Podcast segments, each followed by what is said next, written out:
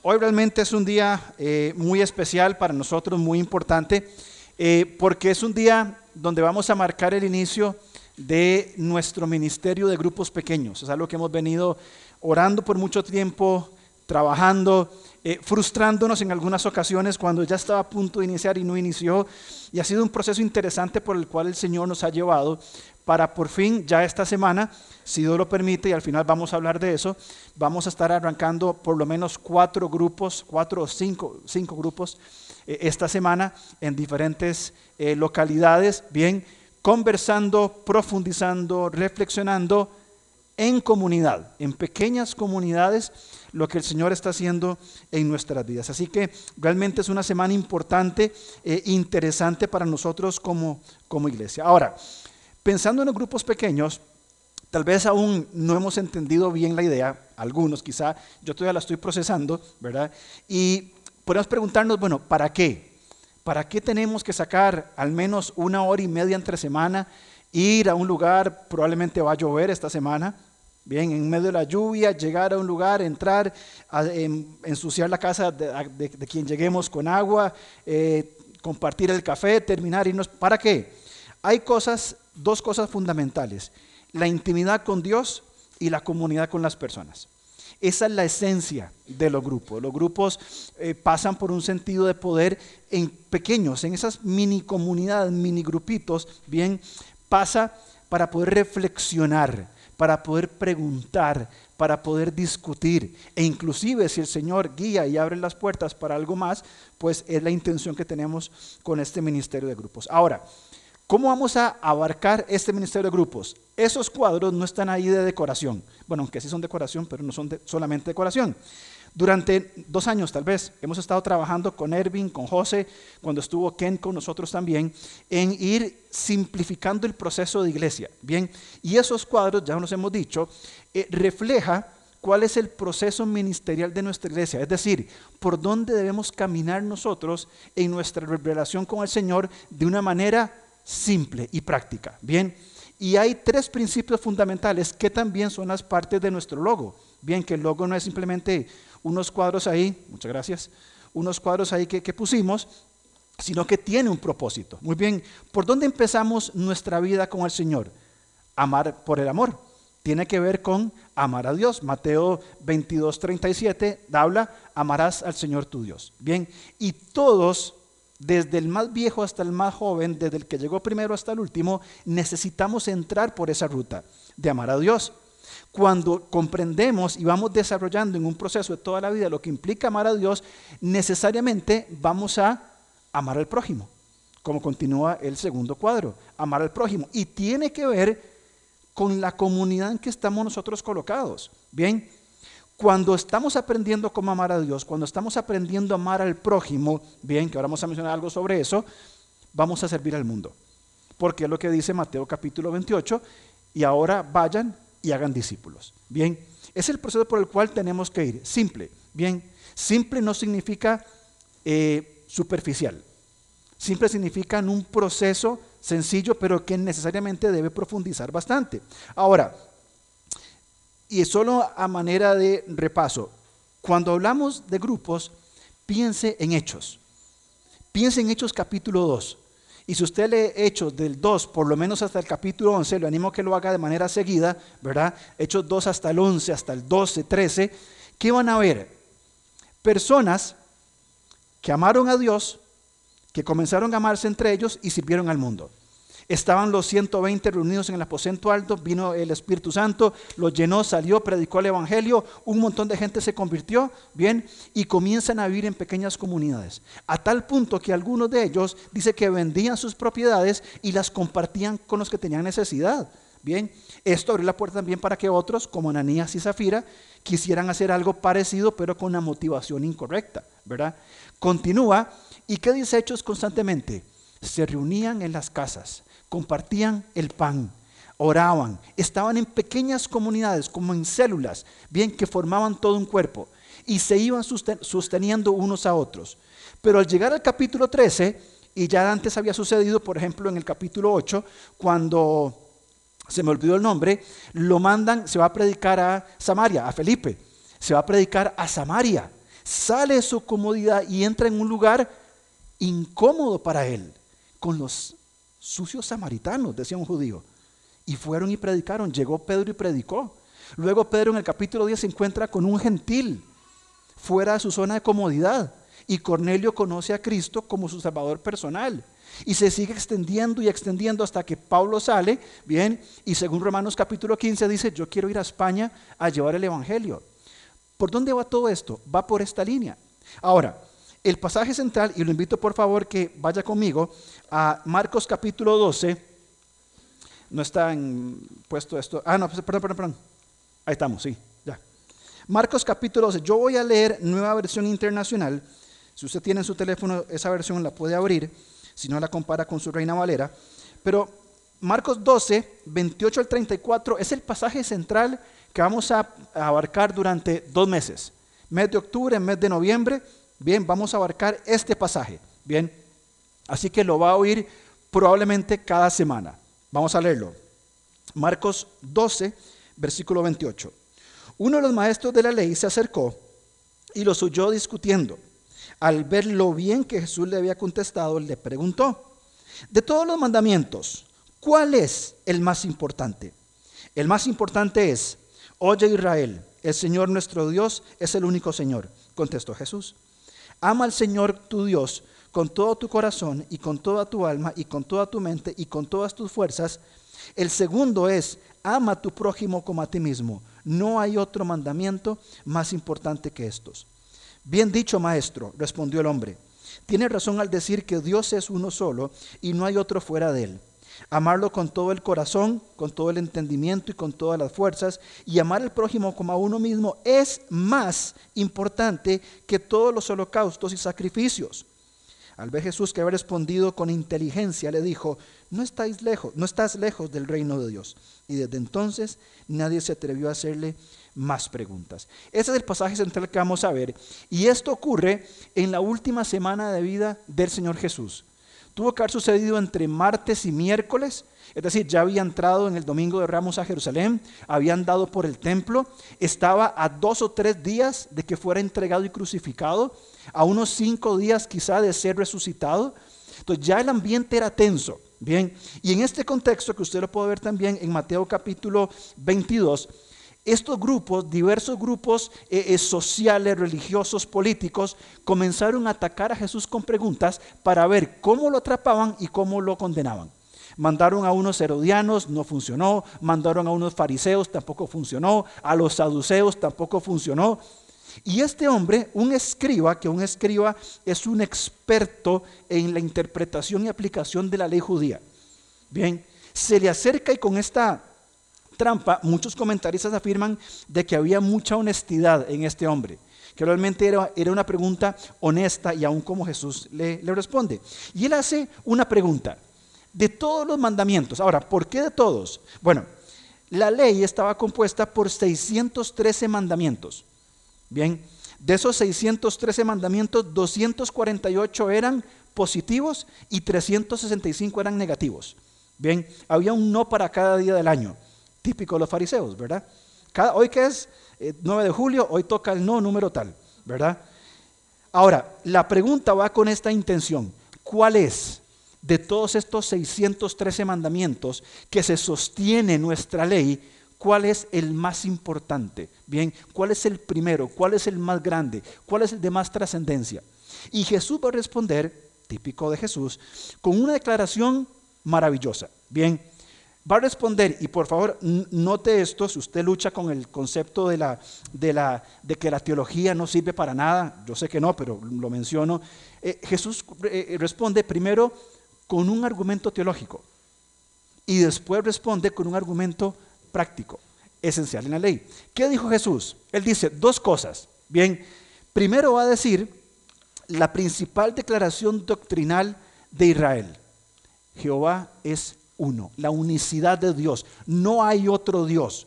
Este es el único Dios que hay. No hay, por más de que se inventen, se creen, se fabriquen, se digan, no hay otro Dios más que Jehová. No hay otro Dios más que el Dios de la Biblia. No lo hay, no lo existe. Y esto era el fundamento, era esencial de la fe judía. Bien, Ahora, partiendo de esta verdad de que hay un solo Dios, bien, no hay otro Dios, no hay opciones, no hay eh, compuestos de diferentes dioses, bien, el Señor va a decir el gran mandamiento. Tenemos la gran comisión, ¿se acuerdan? Por tanto, id a ser discípulos. Aquí está el gran mandamiento, amar al Señor y al prójimo como nosotros mismos. Y Jesús dice, en esto, en esto se resume toda la ley se resume toda la ley. Un famoso rabí decía, le preguntaron cómo podía una persona guardar la ley. Y él dijo, trate a las personas o no le haga a las personas lo que a usted no le gusta que le, que le hagan. Tiene que ver con el amor al prójimo. Tiene que ver con el entender quién es Dios y qué está haciendo en nosotros. Y guarde esas dos preguntas. ¿Quién es Dios y qué está haciendo en medio de nosotros? Porque ahí vamos a poder entonces amar al Señor y por consecuencia amar al prójimo. Ahora, para esto vamos a ir a la esencia. Perdón, ahí está equivocado, es capítulo 4. Vamos a ir al Antiguo Testamento y eso es una introducción de esta serie de mensajes que voy a tener yo y otros hermanos más van a compartir las escrituras eh, sobre este tema. Bien, no, perdón, si estaba en capítulo 6, perdón.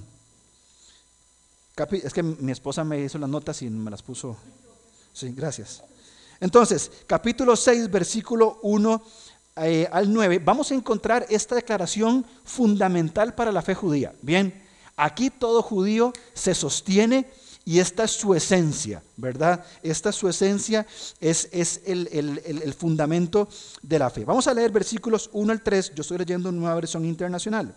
Dice, estos son los mandamientos, preceptos y normas que el Señor tu Dios mandó que, perdón, tu Dios mandó que yo te enseñara para que los pongas en práctica en la tierra que te vas a tomar, que vas a tomar posesión, para que durante toda tu vida tú y tus hijos y tus nietos honren al Señor tu Dios cumpliendo todos los preceptos y mandamientos que yo te doy, para que disfrutes de larga vida. Escucha Israel y esfuérzate en obedecer.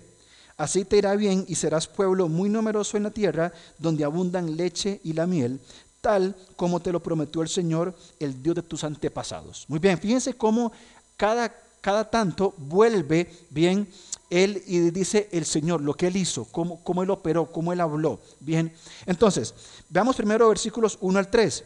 Encontramos primero que este, este versículo 1 dice, estos son los mandamientos. Esta palabra es singular. Bien, podríamos decir, este es el mandamiento. ¿Cuál mandamiento? 5.31. Dice, pero tú quédate conmigo, le está hablando Dios a Moisés, tú quédate conmigo, eh, eh, que voy a darte todos los mandamientos y preceptos y normas que has de enseñarles. Bien, este es el mandamiento, que, que, que Moisés enseñe al pueblo, para que pongan en práctica ahora que van a entrar, escuchen esto, a una tierra donde ellos no hicieron nada. No plantaron, no construyeron, no hicieron caminos, no levantaron casas, no, no crearon sistemas, no hicieron nada. Llegaron, aquí está. Y esa es la tierra donde el Señor los va a introducir. Ahora, la nueva versión internacional usa dos palabras, preceptos y normas. ¿Qué tiene que ver con preceptos y normas? El precepto es un mandato de un superior a un inferior. Cuando habla de los preceptos, dice cada mandamiento entendemos en el Nuevo Testamento que la ley no es pesada, la ley no es gravosa. Y estos preceptos dados por el Señor tienen la intención de qué? De darnos principios para vivir una vida abundante. Si el pueblo de Israel hubiera comprendido, y voy a hacer énfasis en la palabra, comprendido la ley y aplican en el contexto en que vivieron, otra historia sería. Pero el pueblo va a llegar a practicar cosas que Dios dijo que no hicieran, que ya lo vamos a ver en un minuto.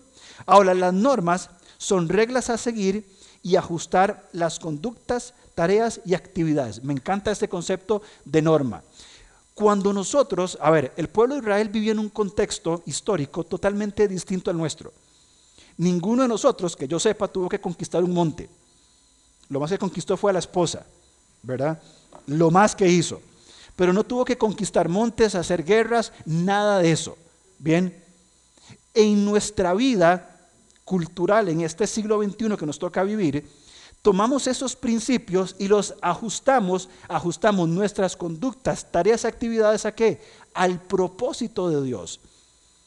Y podemos vivir siendo un ingeniero, un músico, un doctor, un abogado, etcétera, ajustándonos, ajustando nuestra vida a estas normas que el Señor me dio. Es decir, tengo aquí una guía de principios de vida para desarrollar mi vida como cualquier otro ser humano en función de el amor a Dios. Ahora, fíjense qué importante que es esto, porque realmente eh, tenemos que retomar o, o remarcar esto. Versículos 1 al 3 los acabamos de leer. ¿Para qué debo obedecer? Y aquí en Nueva Versión Internacional, claramente la traducción tiene tres para qué. Ok, Moisés va a enseñar estos normas y preceptos. ¿Y para qué? ¿Para qué nosotros tenemos que aprender esto? Tres cosas muy puntuales. Uno, poner en práctica la vida que me toca vivir, poner en práctica los principios en esta vida que nos toca vivir. Aprendo la palabra no porque soy un religioso, como contestó el, el escriba. Amar a Dios es más importante que qué? Que todos los mandamientos, que todos los servicios holocaustos, que todo lo que se hacía. Eso es más importante que lo otro. Ahora, esto se aplica para que yo pueda vivir mi vida plenamente. Segundo, y aquí hay un llamado fuerte a los padres, enseñarlos a los hijos y a los nietos. Los padres, nosotros somos los llamados a la instrucción del carácter de nuestros hijos fundamentados en la palabra de Dios no le corresponde a la escuela dominical, no le corresponde al club de niños ni al club de jóvenes enseñar a nuestros hijos la palabra de Dios. Es un ministerio extra, es una comunidad que se provee para que vivan juntos. Pero la responsabilidad de la enseñanza de la verdad de Dios a los hijos es de los padres. No se deja a la iglesia, no se deja a la escuela, no se deja a nadie. Somos los padres y aquí Moisés es claro. Y en el contexto de Josué, que es otra historia, bien, uno de los grandes fracasos de la generación de Josué fue eso. Se dedicaron a hacer la guerra y se olvidaron de instruir a sus hijos. Y viene después el libro de jueces. ¿Y qué pasó en jueces? Cada uno hacía lo que le daba la gana. Porque no hubo esa formación de los padres a los hijos. Y en tercer lugar, maravilloso, dice en el versículo 2, para que disfrutes de larga vida. ¿Para qué aprendemos la palabra de Dios? para disfrutar la vida. O díganme que no. No se disfruta la vida cristiana cuando hay principios eternos puestos en nuestra vida como individuo, en nuestros matrimonios, con nuestros hijos, en nuestro trabajo, en el estudio, en el deporte, en el entretenimiento. ¿No se disfruta la vida en Cristo? Por supuesto que sí. La hemos cargado y la hemos complicado nosotros con nuestra religiosidad. Eso es punto y aparte. Pero si aprendemos estos principios de vida, de amar al Señor, vamos a disfrutar la vida. La vida se complica cuando nosotros nos metemos a decidir por nosotros mismos. Entonces, esto es lo que Moisés le está hablando al pueblo. Ahora, cuando vemos esto, yo no sé si a, usted le pasó, cuando leo estos pasajes, a mí se me surge una pregunta. Le preguntan a Jesús, Señor, ¿cuál es el más grande mandamiento? El Señor, tu Dios, eh, el Señor es uno. ¿Qué tiene que ver eso? No sé si usted se lo ha preguntado. Yo cuando estaba leyendo dije, ¿y qué tiene que ver que Dios sea uno con el más grande mandamiento? ¿Qué tiene que ver que Dios sea uno con amar al, Señor y al prójimo como a mí mismo? O sea, yo no le encontré ninguna, eh, ninguna relación. Es la pregunta que hay. ¿Qué relación tiene amar al Señor y que el Señor nuestro Dios es uno? ¿Qué relación hay? Tiene que ver con esto, con el desierto. Bien, vamos a irnos a Deuteronomio Vamos a hacer un viaje muy rápido, muy corto.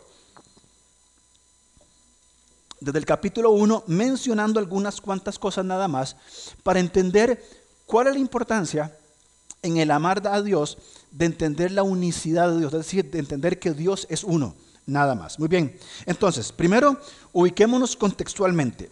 Deuteronomio literalmente significa segunda ley o repetición de la ley. El Señor da la ley en Éxodo. Muy bien, cuando salen de Egipto, huyen, pasa todo lo que pasa, llegan al monte Sinaí y reciben la ley del Señor, ¿se acuerdan? Y ahí está toda la ley descrita por el Señor. ¿Qué pasa después de eso? El pueblo se revela, mandan los espías, los espías eh, dicen que, no van a entrar, solo Josué y Caleb. Bien, vuelven, el Señor se enoja y que dice, todos los mayores de 18 años no van a entrar a la tierra prometida y van a divagar por el desierto 38 años, más dos que ya habían pasado, 40. Bien, así que el pueblo, por esta incredulidad, dando vueltas por el desierto. Se muere el último, que todos celebraron la muerte del pobre, ¿verdad? Todos felices, se murió, por fin se murió, ahora sí. Bien, cuando al fin se muere el susodicho, ¿dónde están? Están en los campos de Moab. Los campos de Moab, tuve que haber puesto un mapa, es una región del lado eh, oriental del río Jordán. Si usted se acuerda de Israel, está, perdón, del, del Mar Muerto, está el Mar Muerto, el río Jordán y arriba el, mar de Galilea. Está como aquí la esquinita, ¿verdad? Es una mala explicación, no importa. Entonces, estaban ahí, tenían toda la tierra al frente. Si cruzaban este, este río Jordán y el mar muerto, si lo cruzaban, ya entraban a la, a la región que Dios les iba a dar. Estaban listos. Esta generación había visto, había escuchado, algunos habían visto la liberación de Egipto. Bien, los más viejos habían salido de Egipto. Bien, los más viejos habían visto cómo Dios los liberó, todos los milagros que hizo. En el desierto se casaron, tuvieron hijos, había una generación que había escuchado a sus padres lo que había pasado. Moisés ya viejo que dice, ok, antes de entrar a la tierra, tenemos que recordar qué fue lo que Dios nos pidió. Por eso en Deuteronomio se va a repetir la ley, no es otra ley es la repetición. Eh, Dios va a recordar bien al pueblo de Israel esta repetición. Es el día 1 del mes 10 del año 40 después de la salida de Egipto. Muy bien, 40 años exactos. Y es un recuento histórico de la travesía que ellos tuvieron por el desierto. Ahora, en el capítulo 1, si usted lee ahí, dice en el versículo 1, estas son las palabras que Moisés dirigió a todo Israel en el desierto, al este del Jordán, es decir, en el Arabá, y ahí da toda una localización. Muy bien, en el versículo 9 del capítulo 1 se van a, nombrar jefes. Bien, eh, se establecen jefes, no importa, vamos a avanzar. En el versículo 19 se da la misión de los espías. Fíjense 1.19. Obedecimos al Señor nuestro Dios y salimos de Oreb rumbo a la región montañosa de los amorreos. Aquí están recordando todo lo que había pasado en el desierto. Muy bien. En el versículo 26 se menciona la rebelión contra el Señor. Sin embargo, ustedes se negaron a subir y se rebelaron a la orden del Señor tu Dios. ¿Estás recordando qué fue lo que pasó? Muy bien. En el capítulo 2 habla de la peregrinación en el desierto. Enseguida nos dirigimos hacia el desierto por la ruta del Mar Rojo, como el Señor me lo había ordenado. Muy bien, seguimos. Capítulos 2 y 3 habla de guerras que ganaron contra ciertos reyes. Capítulo 3, cómo se dividió la tierra. Muy bien. En el 3.21 se dan instrucciones a Josué. En aquel tiempo le ordené a Josué, con tus propios ojos has visto, bueno, usted va a meter al pueblo la tierra. Ahora, en el capítulo 4 es el capítulo que es, que es interesante. Moisés prepara para entrar a la tierra prometida y les comisiona en el contexto de Egipto. O sea, este pueblo había conocido, había visto todo lo que pasaba y le dicen, ok, ustedes van a entrar Ahora, presten atención a estas cosas. Capítulo 4, versículo 1, que es bien importante lo que vamos a mencionar acá. Primero, va a decir tres cosas y aquí están de una vez para tenerlos claros. El capítulo 4 nos va a dar tres razones o tres cosas importantes en las cuales el pueblo necesita concentrarse. Uno, llamado a la obediencia por la comprensión. El pueblo necesitaba comprender la ley y obedecerla. Muy bien, por eso en Esdras vamos a encontrar que Esdras subía a una plataforma, hablaba, ¿y qué dice? ¿Se acuerdan qué dice? Ponía sentido a lo que estaba diciendo. No hablaba por hablar, le ponía sentido a lo que decía. Fíjense conmigo capítulo 4, versículo 1. Ahora israelitas, ya están ahí en el lugar, en los campos de Moab. Escuchen los preceptos y normas que les enseñé para que los pongan en práctica Así vivirán y podrán entrar en la tierra que el Señor, el Dios de sus antepasados, Dios de sus antepasados, les da en posesión. Muy bien, versículo 3. Ustedes vieron con sus propios ojos lo que el Señor hizo en Baal peor y cómo el Señor su Dios destruyó entre ustedes a todos los que siguieron al Dios de ese lugar. Muy bien, versículo 6, hablando de los preceptos, obedézcanlos y pónganlos en práctica Así demostrarán su sabiduría e inteligencia ante las naciones. El Señor les llama a decir, entiendan la ley, entiendan la ley. Acuérdense de lo que Dios hizo con los antepasados, acuérdense cómo los sacó. Y parafraseando, algunos de ustedes estaban ahí cuando salieron de Egipto. Por eso es importante conocer la ley por la comprensión. Ahora, segundo, del versículo 15 al 31, el Señor va a decir, prohibido hacerse ídolos. No ídolos. ¿Por qué no ídolos? Porque hay un solo Dios. Porque hay un solo Dios. Y cualquier cosa que yo priorice sobre ese único Dios, voy a deformar por completo mi fe. Por eso es indispensable este asunto de la idolatría, que por cierto, mis amados hermanos, la idolatría no es un tema del pasado. Es posible que en medio de nosotros haya algún idólatra. No tal vez de estatuas, ¿verdad? Pero sí de otras cosas que priorizamos por sobre el Señor y que amamos más que al Señor y que nos enfocamos más que con el Señor. Inclusive podría ser el ministerio que hacemos, la familia que tenemos o el trabajo que desarrollamos. Es más importante que Dios. Eso es idolatría. Y Dios dice, cuidado donde está su corazón. Ahora, hay una prohibición a hacer ídolos. Capítulo 4, versículo 15. El día que el Señor les habló en Horeb, en medio del fuego, ustedes no vieron ninguna figura. Por lo tanto, tengan mucho cuidado de no corromperse haciendo ídolos o figuras. ¿Y qué pasó? Se corrompieron haciendo ídolos y figuras. Romanos capítulo 1. Le dieron honra a las criaturas antes que al Creador. Bien, pusieron otras prioridades eh, antes, que, antes que ellos. Muy bien. Ahora, versículo 32. Tercero, amar al Señor porque Él es el único Dios. Y aquí vamos a leer ese pasaje que es bien interesante también, como lo plantea Moisés. Versículo 32. Pregúntenles ahora a los tiempos pasados, ¿vieron cómo Moisés vuelve a cada rato a decir, ¿se acuerdan lo que Dios hizo? ¿Vieron cómo a cada rato él recuerda el Dios de los antepasados? El Dios de Abraham, Isaac, Jacob, ¿se acuerdan?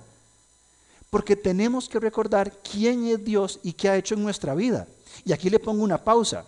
Si yo le preguntara a usted, estamos tomando un, un cafecito, y le pregunto a usted, cuénteme, ¿qué ha hecho Dios en su vida?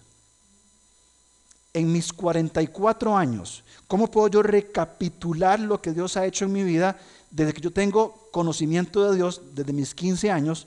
O sea, ¿qué ha hecho Dios en mis 30 años pasados? Interminable.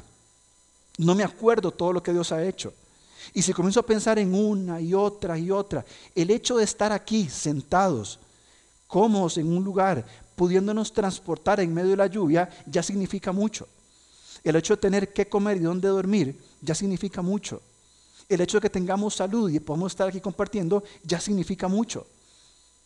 Y si nos vamos a ver cosa por cosa, todo lo que Dios ha hecho por nosotros en 30 años de creyente, yo no lo podría enlistar. Es demasiado. Me sobrepasa. Por eso Moisés vuelve a cada rato a eso. ¿Qué ha hecho Dios? ¿Qué ha hecho Dios? ¿Qué ha hecho Dios? ¿Y cuándo nos ha fallado el Señor? Nunca. Ha fallado el pastor, ha fallado la iglesia, ha fallado quien quiera. Pero Dios no ha fallado. Y no como dirían por ahí, no somos tan importantes para que seamos la primera persona en quien Dios falle. Entonces, veo para atrás todo lo que Dios ha hecho. Pregunto, ¿alguien más, aparte de Dios, algún otro Dios, ha hecho algo por mí? ¿Alguna otra fuerza superior, algún otro agente externo ha hecho por mí algo? ¿O lo que Dios ha hecho por mí? No, porque solo hay un único Dios. No existe otro. Este único Dios, y eso es muy importante, que se insertó en la vida humana. Los dioses que todo el mundo ha tenido, bien desde cualquier historia, cualquier secta pagana, cualquier forma de Dios, está arriba en los cielos, en un monte, en un fuego. Quiero decir, estos dioses creados son inaccesibles. Pero nuestro Dios, al, viendo que, al ver que el hombre cayó, ¿qué hizo? Él se incorporó a la vida de los hombres. Él vive con ellos. ¿O por qué el Señor entonces, por ejemplo, mandó a hacer el tabernáculo? Donde estaba la presencia de Dios. ¿Por qué mandó a hacer el templo? ¿Por qué nos dejó al Espíritu Santo morando en nosotros? Porque Él se inserta, Él entra en nuestra vida. ¿Qué otro Dios ha entrado en nuestra vida? Tal vez los hemos fabricado y nos han fallado y estamos como estamos por, por eso. Pero cuando reflexionamos en nuestro Dios, en amar al Señor porque Él es el único Dios, ¿qué otro Dios? Continuamos leyendo, versículo 33. Fíjense, ¿qué pueblo ha oído a Dios hablarle en medio del fuego como lo has oído tú y has vivido para contarlo? ¿Qué Dios ha intentado entrar en una nación y tomarla para sí mediante pruebas, señales, milagros, guerras, actos portentosos y gran despliegue de fuerza y de poder, como lo hizo por ti el Señor tu Dios en Egipto ante tus ojos? ¿Quién más? Nadie más. Nadie lo hizo y nadie lo va a hacer porque hay un solo Dios. Y a ese solo Dios es a quien debemos todo nuestro amor porque Él nos da vida a través de estas normas, preceptos, principios. Y para colmo, a nosotros, la iglesia, nos dejó el Espíritu Santo, que nos mueve a vivir una vida que le agrada al Señor. Hermanos, ¿qué más? O sea, ¿qué más tiene que hacer Dios para que nosotros entendamos cuánto nos ama Él y responderle en amor? ¿Qué más tiene que hacer? Que nos cumpla todos nuestros caprichos que haga todo lo que nosotros queremos como si fuera el genio de la, de la lámpara. ¿Qué más tiene que hacer Dios de lo que Él ya ha demostrado hacer? Lo iba a dar como un aviso, pero voy a decir, no importa. Eh, si ustedes vieron, hemos podido hacer reparaciones físicas a la iglesia, que es muy bonito, pero es secundario. Eh, hemos recibido una ofrenda extraordinaria de una iglesia fuera del país Después en el reporte mm, eh, financiero lo vamos a compartir el monto, eh, pero nos habilitó para poder comprar una microbús para la iglesia. O sea que los niños que Leo trae, bueno, Leo y todo el equipo que caminan desde Zapote, ¿verdad? Hasta acá, ya no van a tener que caminar. Ya hay una microbús que van a llevar, montar el montón de, de huilas y traerlos para donde los traigan. ¿Cuánto tiempo hemos orado, Leo, por eso? Al menos desde que llegamos, cuatro años orando por eso. el Señor dijo, aquí está la microbús. Nos proveyó. Y otras cosas más que vamos a usar con ese dinero. Con los ancianos decidimos ahorrar el 10% y ofrendar a otro ministerio el 10%. Y nos queda para comprar la microbús y para comprar otras cosas que necesitamos. Son cosas secundarias. Una microbús, un, ventiladores, paredes ¿Qué más tiene que hacer Dios para que respondamos en compromiso con Él? ¿Qué más? Entonces, este es el sentido del único Dios presente transformando nuestra vida. Es el único Dios que se ha interesado en nosotros. Es el único que ha descendido para decir, está lleno de pecado, venid arriba que te voy a limpiar. Y camina con nosotros. Este es el Dios que entró con esta nación. Versículo 35. Dice, a ti se te ha mostrado todo esto para que sepas que el Señor es Dios y que no hay otro fuera de Él. ¿Qué tiene que ver entonces un único Dios, amar al Señor, con que el Señor nuestro Dios sea uno? Versículo 35, para que sepamos que Él es Dios y no hay nadie fuera de Él. Esto que hicimos no fueron los ancianos, no fue quien lo construyó, no fue quien dio el dinero, es Dios que nos habilita para qué? Para que hagamos su obra, para que le sirvamos, para que personas conozcan de Cristo. Versículo 39. Reconoce y considera seriamente hoy que el Señor es Dios arriba en el cielo y abajo en la tierra y que no hay otro. Esa es la reconsideración. Entonces, vamos a amar al Señor. Vamos a comprometernos en este proceso que Él ha establecido. Ahora sí, entonces, continuando con el capítulo 5, perdón, capítulo 5, el Señor da los diez mandamientos. Que los diez mandamientos, básicamente, los primeros cuatro tienen que ver con amar a Dios y del quinto al décimo tiene que ver con amar al prójimo. Ahí están. Amar a Dios, amar al prójimo. Bien, que en Deuteronomio capítulo 5 están de nuevo repetidos los diez mandamientos como en Éxodo capítulo, creo que es 20 o por ahí anda. Bien, ahí están. Ahora sí, entren, vivan la plenitud de este único Dios.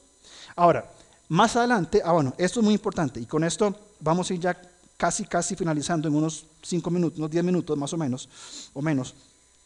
Pero hay dos declaraciones que pusimos por escrito que me gustaría que la tengamos en nuestra mente y en el grupo pequeño vamos a discutir sobre esto. Muy bien.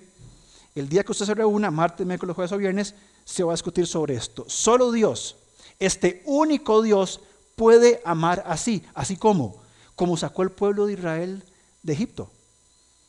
Amar así, ¿cómo? ¿Cómo nos amó Dios? Llevándolos por el desierto, cruzando en seco el mar, eh, el, el mar rojo, entrando y proveyéndoles agua, enviándoles pan del cielo, enviándoles codornices.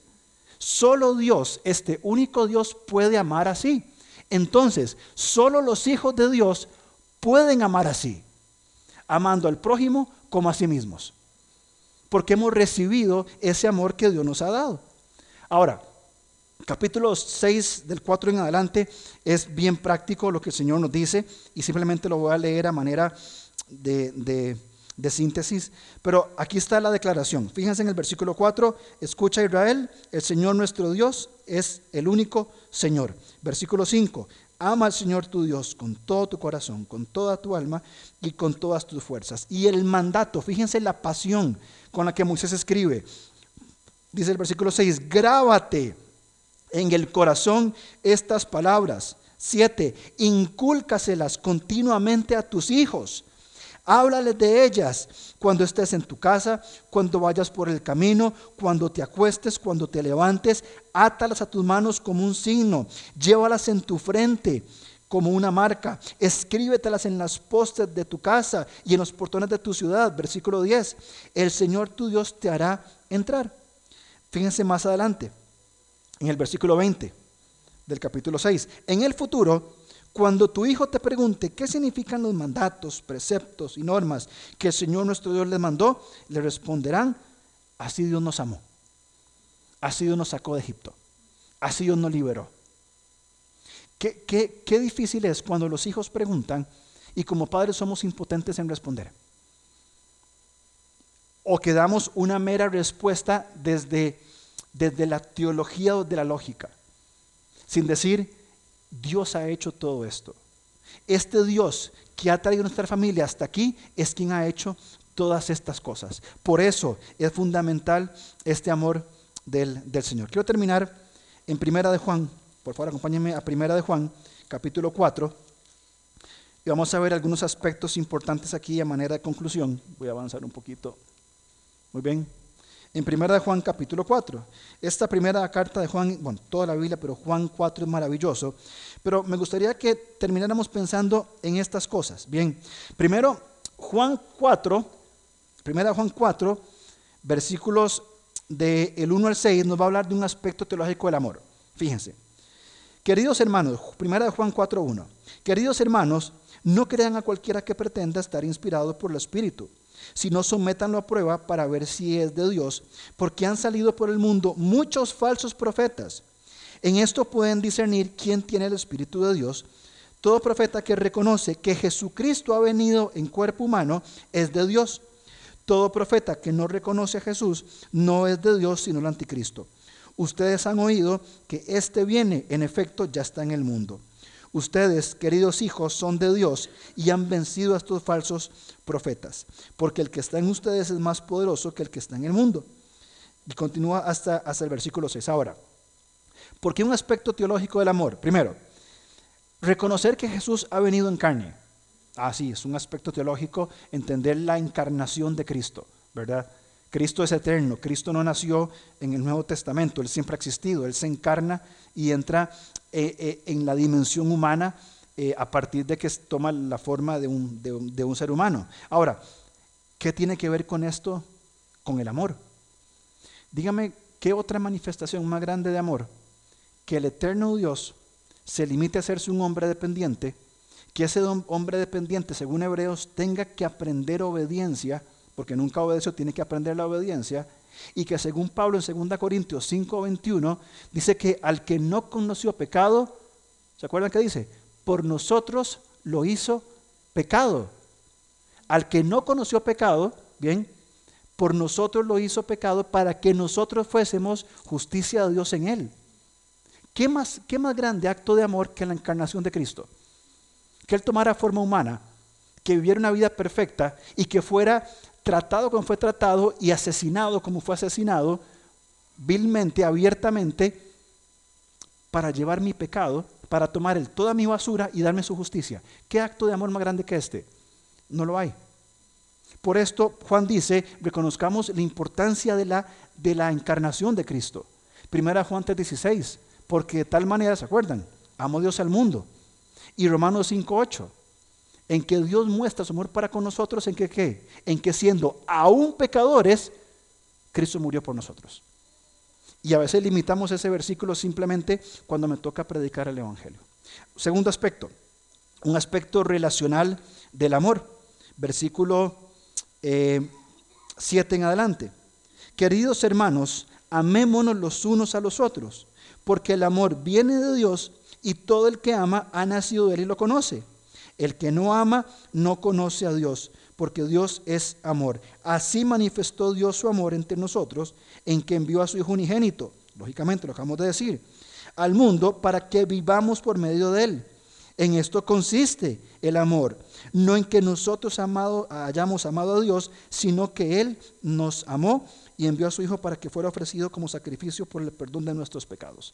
Tiene que ver con el amor relacional. Y fíjense esto segundo, amar a Dios pasa así en cómo yo amo a Dios, pero pasa por esto, por sabernos y sentirnos amados para poder amar a Dios.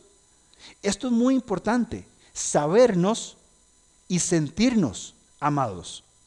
Entender mi posición que como hijo de Dios tengo yo hoy. Soy hijo de Dios y Él me amó. Y yo no solamente sé que Él me ama, sino que siento que Él me ama. Y puedo vivir entonces a plenitud la vida abundante que Él tiene para nosotros. Lo que nos lleva a una segunda declaración. Sabernos y sentirnos amados por Dios es el primer paso para amar a Dios cuando yo entiendo mi posición delante de Él y veo todo lo que Dios ha hecho en mi vida por amor a mí, que Él me ama, mi respuesta al saberme y sentirme amado es que yo quiero amar a Dios. No quiero complacer mi carne, no quiero seguir al mundo, quiero amar a Dios porque me siento pleno, me siento completo en este amor de Dios. Y finalmente un aspecto lógico del amor de Dios, versículos 19 en adelante, dice el 19, nosotros amamos a Dios porque Él nos amó primero. Si alguno afirma, yo amo a Dios, pero odia a su hermano, es un mentiroso. Pues el que, el que no ama a su hermano, a quien ha visto, no puede amar a Dios, a quien no ha visto. Y Él nos ha dado este mandamiento. El que ama a Dios, ame también a su hermano. Por eso los grupos en comunidad va a profundizar en ese amor unos a otros. Porque si amamos a Dios, amamos al prójimo y el que va a estar, por supuesto, que en nuestro grupo, aunque sea una persona un tanto difícil de amar. ¿Con qué terminamos? Con esto. Los grupos pequeños tienen la intención de amar a Dios en comunidad. El participar, el involucrarse en un grupo pequeño, tiene esa intención de reflexión y de comunidad. Qué ameno, una noche lluviosa, con un buen cafecito bien fuerte, negro y sin azúcar, por favor, sentados cinco o seis grupos, eh, eh, personas, igual de pecadores, todos vulnerables, todos frágiles, hablar de cuánto me ha amado Dios y qué ha hecho Dios por mí. Y aunque tenga dudas, las puedo expresar sabiendo que es un, lugar seguro para hablar. Y terminar orando con un abrazo para la casa llegar y decir, Señor, cuánto me amas. Y quiero caminar en este proceso contigo y con este grupito de cuatro o cinco, tan pecadores como yo, pero que en comunidad vamos a poder amar. Amar a mejor a Dios por medio de la reflexión en comunidad. Lo que mi hermano aporta es tan importante como lo que yo voy a decir. Segundo, amar mejor al prójimo por medio de la comunión, la vulnerabilidad y la interdependencia. Mis queridos hermanos, dependemos unos de otros. Yo dependo de ustedes, ustedes dependen de mí. Somos, nos necesitamos mutuamente tenemos que cuidarnos. Y finalmente, servir al mundo para vivir conforme a nuestra identidad de ser hijos de Dios. Esta es la intención de los grupos. Vamos a comenzar, como les decía, a estudiar este concepto de amar a Dios durante los próximos ocho domingos. Y no va a ser suficiente. Nos va a faltar todavía. Termino con esto. Recordemos qué ha hecho Dios en nuestra vida y cuán agradecidos tenemos que estar hoy con todo lo que ese único Dios ha hecho en nuestra vida.